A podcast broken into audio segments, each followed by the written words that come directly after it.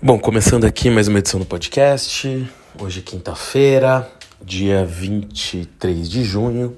Uh, como sempre, só relembrando que todas as opiniões dadas aqui são apenas conjecturas de informações públicas e não se configuram como qualquer tipo de recomendação de investimento. Bom, uh, começando, né? Desde a última gravação, terça, aconteceu muita coisa, principalmente no cenário interno. Uh, a gente tem cada vez mais certeza um pouco maior né, sobre como vão ser os gastos nesse ano eleitoral. Uh, e assim, uma coisa que eu já falei aqui várias vezes, né, e, e é a minha percepção, ao menos, é que nem importa tanto, claro que é sempre complicado, é como se fosse o orçamento da sua casa, né? Você pega e você tem, sei lá, um salário, você tem um salário mínimo, mil reais, e você começa ali a pegar dívidas e gastar muito dinheiro, digamos, muito mais do que isso. Você compra ali um carro, um carro caro, um, um, uma TV super cara. Aqui eu não tô entrando na que a pessoa não. No, na questão da pessoa merecer ou não isso, né? Só como a coisa vai acabar acontecendo. Provavelmente você vai pegar empréstimos no banco e o banco depois vai te cobrar aqueles juros super altos e você vai ter uma dificuldade muito grande, senão vai ser impossível para você pagar.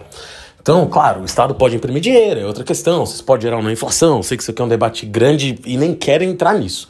O que eu estou querendo dizer só é, uh, dependendo da quantidade de gastos que o Estado vai fazer sem previsão, eu não estou nem falando de teto, tá? Que estão falando, pode furar o teto, não furar o teto, não estou nem entrando no mérito do teto ou das regras fiscais.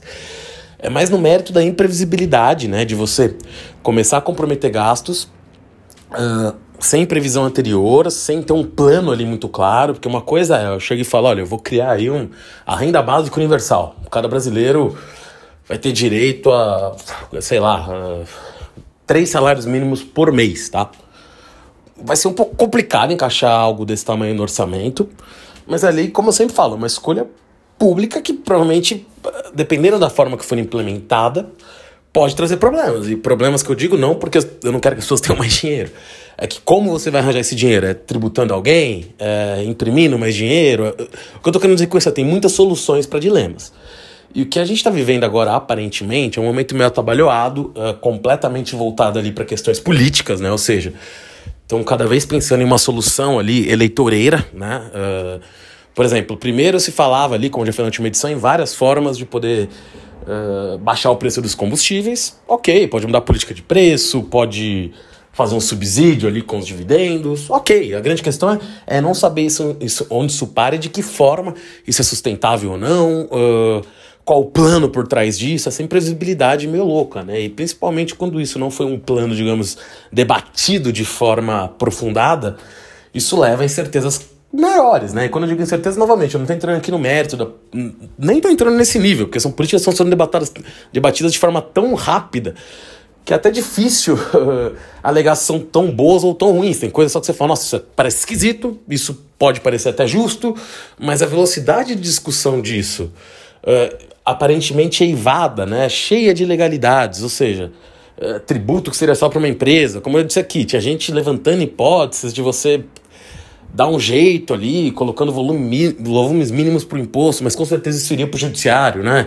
Essas medidas também agora, hum, digamos, até justas, né? Quem, quem é contra ajudar os mais necessitados, mas assim, em cima da eleição, né? Ou seja, você decretar um outro estado de calamidade, que hoje o líder do, do governo no Senado, em teoria, até descartou, mas o papo era esse, de você decretar um estado de calamidade para poder aumentar ali o Auxílio Brasil. Nada contra aumentar o Auxílio Brasil. A grande questão é a imprevisibilidade de uma medida assim, né? Se você já tinha isso no radar, porque você espera até chegar próximo da eleição. Então, assim, eh, são medidas um pouco estranhas, né? Da forma que estão sendo tomadas, que traem estabilidade. Cada, cada dia se diz uma coisa, ou seja, a princípio, como eu disse, era uma questão de diminuir preços de combustíveis.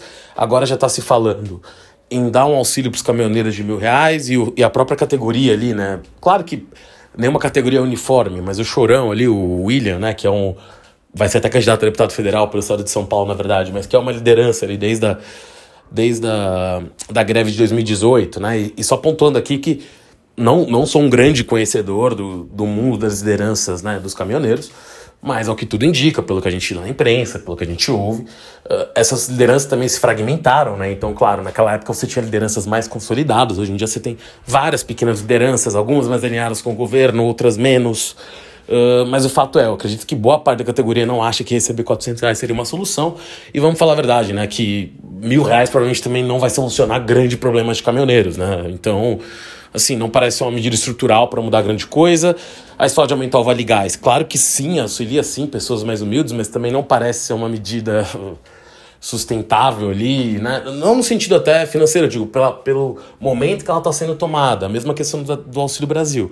E o grande ponto aí é, gostando ou não de teto, a gente tinha uma regra fiscal vigente que era esse teto, que, que pode ser sim, alguém chegar um momento e falar, não quero mais o teto, é, é insustentável, ou tira investimentos, ou acho que não é crível, ok, de alguma forma isso em algum momento, e pode, pode ser contra a criação, a favor da criação, trouxe ali algum tipo de estabilidade nos gastos do governo, o que, novamente, também pode ser chegado de forma positiva ou negativa, mas você sabia qual era a regra, que eu sempre digo aqui, a pior coisa é a imprevisibilidade. Então você chega agora e fala, vou chutar o teto. Tá, mas vou chutar o teto para quê?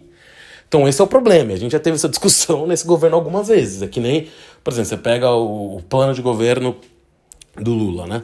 Aqui você entra no mérito também, novamente, que eu não estou tentando muito qualificar as coisas como bons e ruins, mas previsibilidade. Eu já aviso ali, vou, não vai ter teto, ou seja, vai ser reformar essa regra fiscal. Ok, o problema é ter um governo que fala que, teoria, ah não, a gente acha que o teto é necessário, não sei o quê, mas uh, você vê constantemente exceções para o teto, por, pelas razões que forem, ou seja, é melhor ter outra regra fiscal, então. Então o que eu quero dizer com isso é, a imprevisibilidade aumenta muito, uh, aqui no Brasil, num momento em que não parece, como eu já disse aqui, que a guerra entre Rússia e Ucrânia vai acabar, que você. Uh, até o Powell, né? Agora mudando um pouquinho de assunto, que eu engatei aqui falando muito, de alguma forma, da incerteza do cenário brasileiro. Mas você teve o Powell, por exemplo, ontem dando uma entrevista ali, ele próprio admitindo que ele não acha o cenário mais provável, mas que ele vê possibilidades de recessão dos Estados Unidos, que o Fed pode ter dificuldades ali para aumentar o juros sem provocar uma recessão. Então, assim, você pode ter um cenário global muito complexo. A China, como eu já falei aqui várias edições, acho que eu nem tenho nada uh, tão de novo para comentar, na verdade, sobre a China. O que eu tenho para comentar é a China continua assim com uma, uma capacidade ali, né, de, de produção, por causa, enfim, de todas as políticas que estão sendo adotadas por causa do Covid, muito inferior. Talvez volte a partir de julho ou agosto, porque a gente ainda vê que todos os, os índices lá ainda estão muito baixos. Claro, tem algum nível de melhora entre provavelmente uh, maio e abril ali, que foram provavelmente as, os piores momentos. Né, em termos de atividade industrial, por causa das paralisações, mas essas paralisações continuam, elas só variam de intensidade. Então, a gente vai ter mais um período ali de, de falta de coisas por causa desse momento chinês, embora a gente tenha começado a, ironicamente, tem uma queda nos preços das commodities até brusca, né, até grande, porque a gente vê, como estou falando, a China consumindo menos, Estados Unidos potencial recessão, Europa também eventualmente potencial recessão, ainda faltando gás, e que afeta o, o mundo inteiro, né? Mas por que que eu fui rapidamente para essa fala do Powell? Né? Só para demonstrar aí como o cenário externo também é complicado. Então, assim, o Brasil uh, poderia até ter algumas vantagens conjunturais. Uh, e quando eu digo conjunturais, não é por causa de política sendo muito honesto, nem de governo nem de Estado, é por causa da, da gente ter nascido num país que tem condições é, climáticas que permitem ter um, ter um agronegócio, que a gente tem ferro aqui, que a gente tem minerais importantes aqui, que a gente tem grande território, que a gente tem água potável. Claro que isso foi potencializado por governos anteriores, por outras questões, mas é, é mais uma questão que estava aqui antes, né? E claro, diante de um cenário como esse, caso as commodities continuassem muito altas, o Brasil poderia até ter uma folga. Mas o que acontece agora, a gente tem uma imprevisibilidade de gasto governamental completa, né? Ninguém tem a mínima ideia de que tipo de medida pode sair. E todas as medidas que vão ser judicializadas, sim, porque em ano eleitoral você tem limitações do que você pode fazer e aparentemente isso está sendo deixado um pouco de lado, né? Então, assim, a gente já pode ter um cenário tão esquizofrênico, maluco, que vão aprovar medidas aí, uh, independente, novamente, não estou nem questionando a qualidade delas, mas medidas claramente para impactos eleitorais mas provavelmente com algum benefício social por trás. Quando você ajuda alguém necessitado, é óbvio que não, não dá para falar que seja ruim, mas como eu disse, tem que ser um programa sustentável, né? Não uma coisa que eu decido que logo nas eleições eu preciso fazer.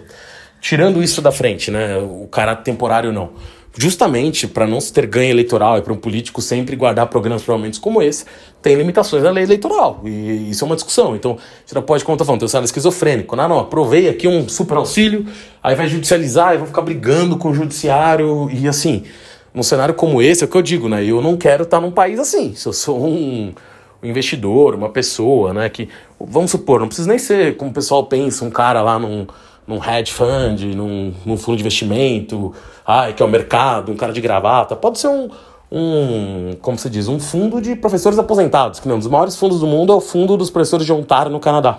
São professores aposentados daquela província canadense. E, enfim, é, acabou que se acumulou muito dinheiro naquele fundo de pensão desses, desses trabalhadores. Como, por exemplo, a gente tem aqui no, no Brasil, a gente tem da Previ, do Banco do Brasil, a gente tem da Petro, os funcionários da Petrobras, da FUNCEF, da Caixa Econômica Federal, enfim, e vários semelhantes. Essas pessoas, na verdade, estão basicamente tentando fazer investimento ali para potencializar. E o Ontario Teachers tem investimento no mundo inteiro esse fundo. Por que, que esses caras não colocam dinheiro num país que eu não tenho a mínima ideia do que vai fazer? De que na época da eleição tem-se ali medidas atabalhoadas econômicas para tentar mudar as coisas. Então, o que eu digo é, a grande questão é imprevisibilidade e constância. Você não tem constância, você não tem previsibilidade. E, e esse é o cenário que está começando a aparecer perto de uma eleição.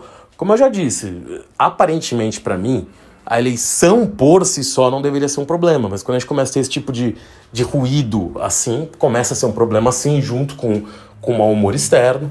Talvez o lado ali, que até algumas ações responderam hoje mais cedo, antes da gente ter todos esses ruídos políticos aqui e também o mercado americano virar um pouco, né?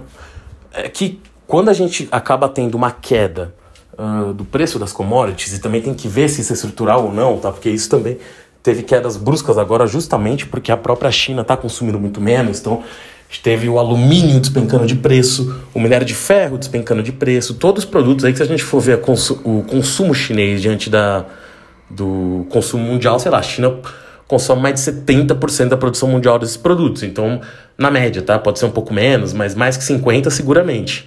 Então, quando você tem uma queda do consumo chinês, isso afeta de sobremaneira, né? Enfim, o preço disso, assim como no momento ali da pandemia, que você tinha a produção disso diminuída e a China durante algum momento continuou rodando ali de forma, rodando, digo assim, as indústrias chinesas funcionavam, né, naquela época, e você tinha o resto do mundo numa pequena retomada com o final das restrições, faltou tudo.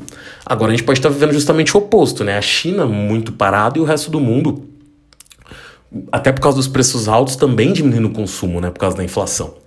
Então as commodities vão para outro lado. O grande ponto é, se as commodities despencam de preço, que ainda também não é o confirmado, que a gente vai ter uma retomada chinesa para a gente no segundo semestre, não é tão simples assim, mas se elas ficam num patamar um pouco mais baixo que seja, caso que a inflação tende a cair, porque a gente usa ferro uh, para construir casa, madeira, produtos básicos, né, de, de materiais de construção, alimentos, uh, porque, por exemplo, a China hoje divulgou um recorde de... Um, de estoques de farelo de soja. Isso fez o preço da soja despencar hoje. Então, assim, eventualmente, e tinha gente que levantava essa hipótese aqui, uh, eu vou tratar ela não, não como um fato, nem como uma hipótese do mal. Pode ter acontecido só. Que a China de fato estava fazendo estoques, até por causa da pandemia, de diversos produtos físicos. Isso também tem a ver, e isso de fato aconteceu, de, não é de alguma forma, isso aconteceu, né? A Rússia, quando, quando começou o conflito com a Ucrânia, invadiu a Ucrânia, uh, você teve ali diversos ativos fora da Rússia que foram congelados, né? Por exemplo, a Rússia tinha investimento de dívidas de outros países, tinha algum ouro depositado em bancos internacionais e parte disso foi congelado. Então, como a China era até o maior investidor de títulos norte-americanos, né, dos Estados Unidos da América, uh, de, entre todos os países, o que deu para ver é que a China começou a vender parte desses títulos no mercado. Tá? Tem alguém comprando, mas a China vendeu. E essa venda de títulos por parte da China acaba sendo uh, acabou sendo né, direcionar esse dinheiro para outras coisas. E muita gente tinha a hipótese que a China compra produto, ou seja, estocou mais ferro, embora ferro, se você olhar ali o porto de Dalian, que é o porto que é o, acaba sendo o principal porto né, de cotação para a entrada da China de minério de ferro, os estoques nem estão tão altos, mas assim, mas se pegar de outros produtos, uh, trigo, milho, fertilizantes, alimentos, uh, algumas outras commodities. A China está com estoques de um ano e meio, dois anos, são estoques muito maiores que a média. Então isso pode ter vários significados, na verdade. Pode ser por uma visão para achar que vai faltar produção no mundo, eles já estão estocando, pode ser pelas restrições que eles sabiam que o Covid-0 levaria, eles queriam ter estoques maiores para não correr riscos, mas também pode ser que eles resolveram comprar coisas físicas, ou seja, eles estão falando, pô, se eu deixar meu dinheiro nos Estados Unidos lá em títulos da dívida americana, além da China hoje em dia claramente ter um objetivo ali de fortalecer o ien, né, como moeda, inclusive o ien digital, e claro, dessa forma também é, tem, não posso, não sei dizer se, é, não vou usar o termo torcida, né, mas tem talvez o objetivo, né, com isso, de enfraquecer o dólar, porque sem sombra de dúvida, quem tem a moeda usada internacionalmente para comércio tem uma vantagem competitiva muito grande, isso acho que está posto, né? Isso é uma vantagem que os Estados Unidos têm hoje, já que grande parte, apesar de já, já começar a existir comércio com outras moedas entre alguns países, a maior parte do comércio internacional ainda é dolarizado. Uh, a China, ao vender, ao vender esses produtos, ao, desculpa, ao vender esses títulos, adquirir produtos, uh, e também reforçar compras com ienes, tanto que ela cada vez mais ela fala ali de um comércio entre os BRICS, que usaria a moeda de um pelo outro. Isso já, já é dito há muito tempo pela China, mas tem sido reforçado recentemente, até pelo fato da Rússia ser um BRIC, né? E se você pegar ali, a Índia e a China estão comprando níveis recordes de, de petróleo russo. Então a gente acaba tendo esse cenário em que, com esses altos estoques chineses, com a, de, a baixa demanda lá, com a inflação levando também a uma redução de consumo em outros países, que nem os Estados Unidos mesmo que eu falava aqui. Uh, a inflação claramente ainda está muito alta lá, mas a gente começa a ver alguns dados de queda de compra de algumas coisas. Por quê? Porque os preços subiram tanto que as pessoas não conseguem mais comprar. Então, isso acaba, acaba levando, né, de alguma forma, essa inflação alta leva a isso, mas quando você tem queda no consumo, a inflação também tende a cair um pouco junto com uma taxa de juros. É por isso que muita gente já fala em recessão, e é por isso que, eventualmente, o Fed pode até subir os juros um pouco menos do que se estimava, embora isso seja um risco, porque você pode, como eu já falei aqui em alguns episódios anteriores, você pode cair numa estagnação, né, ou seja, o país não cresce, no final das contas, o PIB, mas tem inflação, que é um cenário pior cenário possível, na verdade, né? Mas provavelmente a gente vai ter o Fed calibrando. Acho que vem uma outra subida de juros relativamente forte, principalmente por padrões americanos aí na próxima reunião do Fed. Chutaria entre zero, provavelmente entre 0,50 a 1. O mais provável é que seja outro 0,75 até eu diria, ou meio. Mas o próprio Jerome Powell não descartou 1%. Mas assim, pode ser que chegue nessa reunião já com dados deteriorados da economia americana, né? Então, Resumindo, por que eu tô falando tudo isso? Porque a gente entra no cenário, principalmente para a Bolsa Brasileira, muito imprevisível, chegando ainda, ainda distante da eleição, mas o clima distante assim, da data fática, né, em outubro, mas o clima eleitoral aumentando muito, as medidas do governo estão relacionadas a isso e se tornam cada vez mais imprevisíveis, tanto do ponto de vista de impacto fiscal, quanto das brigas que isso vai levar. Então vai se tornar um país instável, que o estrangeiro olha e fala: opa, eu achava que essa eleição me preocuparia menos, mas eu começo a ver sinais que eu não sei direito que, o que quem está no poder vai querer fazer uh, até por questões eleitorais. Então, opa, vamos, vamos entender um pouco melhor o que vai acontecer ali. Por outro lado, se essa queda das commodities for sustentável, que também é muito difícil de prever, uh, você vai ter uma queda da inflação no mundo inteiro, inclusive no Brasil, porque as coisas caem um pouco de preço, né? Isso diminui um pouco a inflação. Mas hoje mesmo o Roberto Campos Neto está dando uma entrevista ali falando que para o pessoal esperar juros altos por mais tempo, né? Por isso que eu também acredito que, eventualmente, por mais que a gente ainda não tenha ouvido muito do governo sobre isso, não seria surpreendente se a, se a próxima medida do governo seja criticar o Banco Central pelos juros altos. E aí tem que lembrar, é, seja você também a favor ou contra a lei do Banco Central Independente, ela está aprovada. E dentro dessa lei, agora, como presidente do Banco Central, assim como presidente de autarquias, vai, como a Anatel a ANS, enfim, a ANA, a NTT, tem ali agora né, mandatos, né, um mandato, digamos, um mandato estabelecido na quantidade de anos que ele vai estar ali, ele não pode ser trocado pelo presidente a qualquer momento.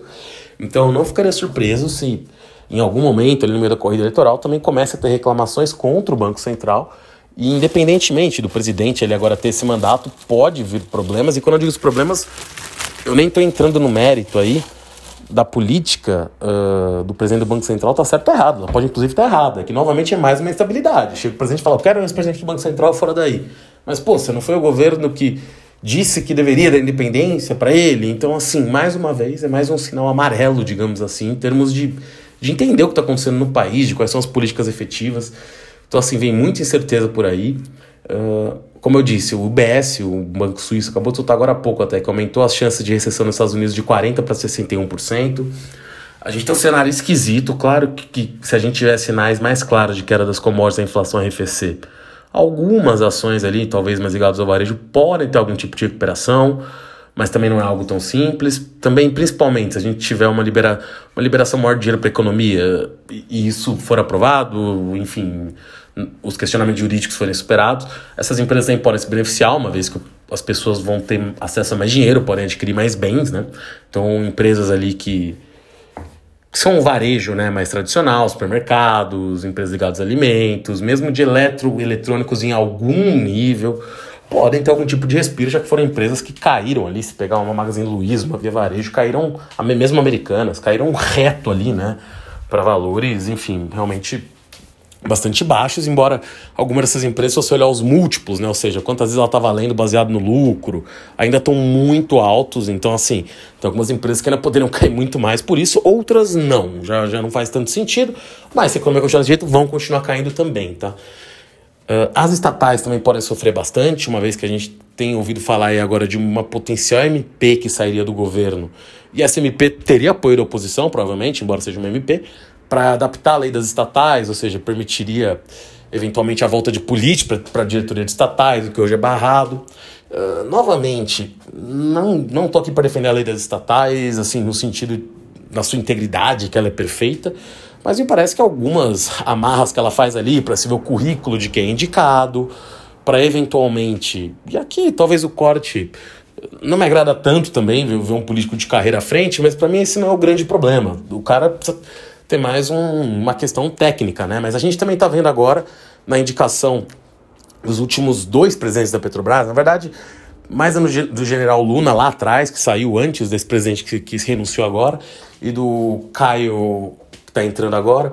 Uh, pessoas que na verdade não cumpriam os requisitos das leis estatais e o Luna assumiu, né? Ficou na frente da Petrobras, acho que se não me engano, mais de um ano. E o Caio Paz, de, Caio Paz Alves de Barro, perdão se estou falando o nome dele errado, tá?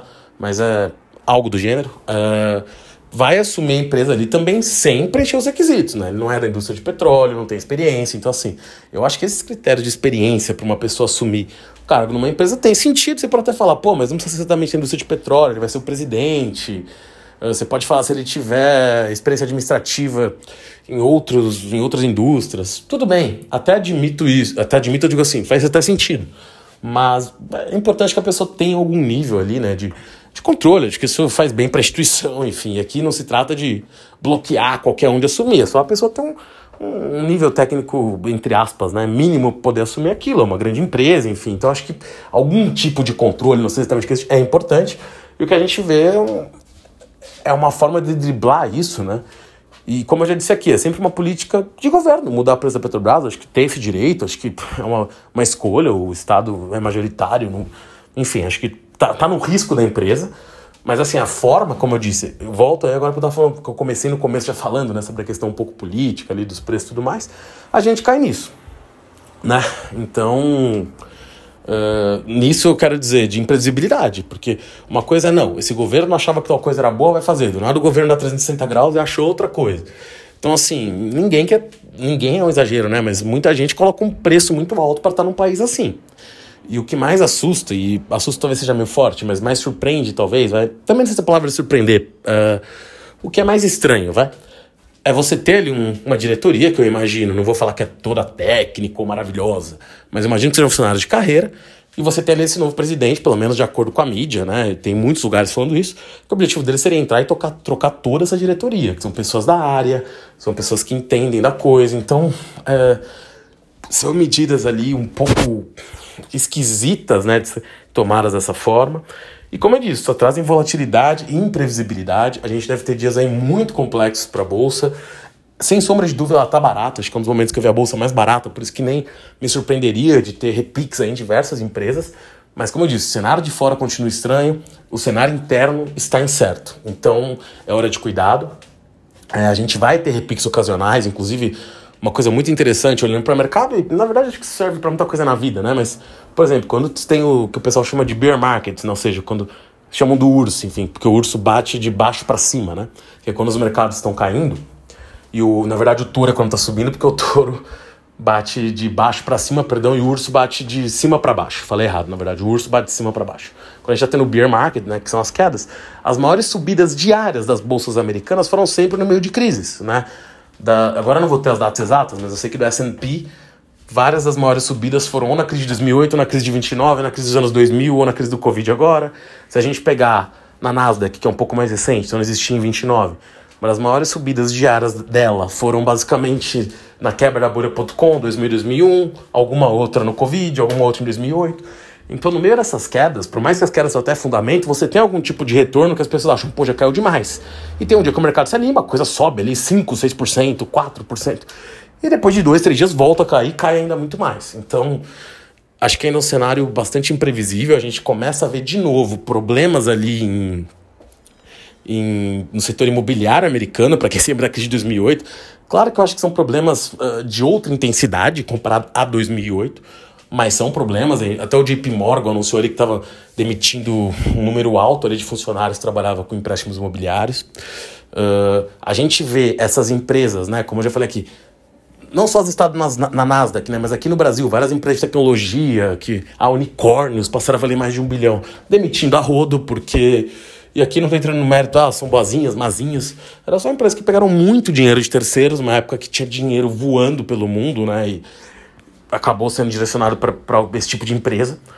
E, enfim, muitas dessas empresas pegaram esse dinheiro sem ter um plano, né? O plano era sair contratando gente, pagar para ter consumidores, ou seja, tinha muitos serviços que foram prestados ali quase de graça, ou com muito cashback, ou com muito não sei o quê. Os caras não tinham modelo de negócios. Então, quando chegou a conta, essas empresas não geravam nada de caixa, elas não conseguem captar mais dinheiro. Isso até lembra muito a época de você ler livros ali, relatos da época de 2000, 2001. É exatamente a mesma coisa. Se pegar o Bill Gurley, acho que eu até mencionei ele aqui em alguma edição recente também, que é um cara do Vale do Silício, ele fala isso também. Ele fala já em 2015, olha, nunca vi tanto dinheiro rolando aqui em empresas que eu não sei direito o que fazem. Isso me lembra muito de 2000 e 2001. A hora que esse ajuste chegar vai ser caro. E esse ajuste chegou. E, curiosamente, provavelmente no Brasil, em 2000 2001, a gente não teve essa experiência que a gente nem tinha empresas aqui assim. Nessa, última, nessa última janela, claro que a gente é infinitamente menor que Estados Unidos, China, Índia. A Índia também tem muitos unicórnios, né? nesse sentido, mas a gente tinha sim muitas empresas que receberam muito dinheiro, até porque o SoftBank, né, enfim, que eu já falei aqui também do Masui Son, né, o japonês, pegou dinheiro. Até uma outra coisa que, o Bill, que falam pro Bill Gurley numa entrevista recente, né, não foi ele, foi outro cara que tem um VC lá, VC lá na Califórnia, né, um fundo de venture capital, né, enfim, que muitas vezes investe em empresas ali em começo de trajetória. Ele vira e faz até a piada. Pô, vocês apostaram no vencedor no Uber. Só que o Uber não, nunca conseguiu ganhar dinheiro, porque chegou a SoftBank, jogou dinheiro pro baixo e jogou dinheiro na Loft. E o SoftBank tinha uma estrutura até muito curiosa, que tinha muitos brasileiros no SoftBank. Inclusive em postos muito importantes. Muitos deles saíram recentemente, que perderam algumas quedas de braços internamente. Mas isso trouxe o SoftBank a ter muitos recursos na América Latina. E isso basicamente 80% desse capital tinha uma parte no México, alguma outra coisa na Argentina, mas grande parte estava no Brasil, talvez mais de 70, 80% de muitos bilhões de dólares. Então isso inundou, provavelmente a gente nem tinha o número de empresas com valor para receber esse dinheiro, isso foi sendo jogado em um monte de empresas. Algumas mereciam investimento, outras não. Então, assim, isso levou o mercado aqui a uma loucura, uma saga de contratações que foi é muito legal na hora, mas quando chegou o ajuste é cruel, né? Porque você vê muita gente sendo mandada embora, nesse mercado e é o que está acontecendo agora. Então, é, é, um cenário estranho, não é o fim do mundo, tá? a gente às vezes olha das da economia real. Uh, não estou falando que esteja boa, mas não está tão horrível às vezes como a forma que eu digo aqui, mas é um cenário de muita incerteza. Então a chance de ser um voo de galinha também é muito alto. E, e como eu disse, também é um voo de galinha que não chega diretamente, talvez, nas pessoas que estão os mais necessitados. Você vê ali, par da população às vezes podendo sofrer disso, a grande maioria não né? E, e os que estão retomando empregos, isso também tem diversas pesquisas mostrando a média do salário está um pouco mais baixa, embora você tenha alguma geração de emprego. Então é um cenário muito conturbado, deve continuar assim. Como eu disse, as coisas estão muito baixas, então pode ter algum tipo de repique em bolsa, mas é um aumento de muita atenção, muita tensão, né? E, e a gente deve ter definições nas próximas semanas que talvez deixem o cenário um pouquinho mais claro, principalmente sobre a China, mas é um momento de muito cuidado. Bom, por hoje é só, até a próxima terça. Valeu!